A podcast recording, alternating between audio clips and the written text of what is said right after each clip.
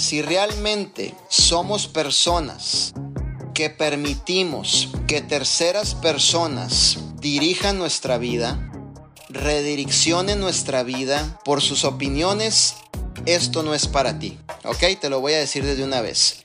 Si tú tomaste la decisión, ya tomaste la decisión lo primero que te va a pasar, y te lo digo, y te voy a decir lo inevitable, lo que siempre habla José Luis, lo inevitable, cuando un socio tuyo tome la decisión, cuando inclusive nosotros mismos tomamos la decisión, lo primero no creas que vas a llegar a tu casa y al abrir la puerta hay una fiesta de celebración con confeti, globos, un grupo norteño en vivo, esperándote con un pozole y unos tacos de birria y de tripa, esperándote y, y hacerte una fiesta porque tomaste la decisión de formar parte del proyecto de vida divina. Es lo menos que vas a eh, tener. Vas a tener obviamente la oposición, malas críticas, inclusive hasta malos comentarios, inclusive hasta un comentario que no quieras escuchar. Esos son terceras opiniones.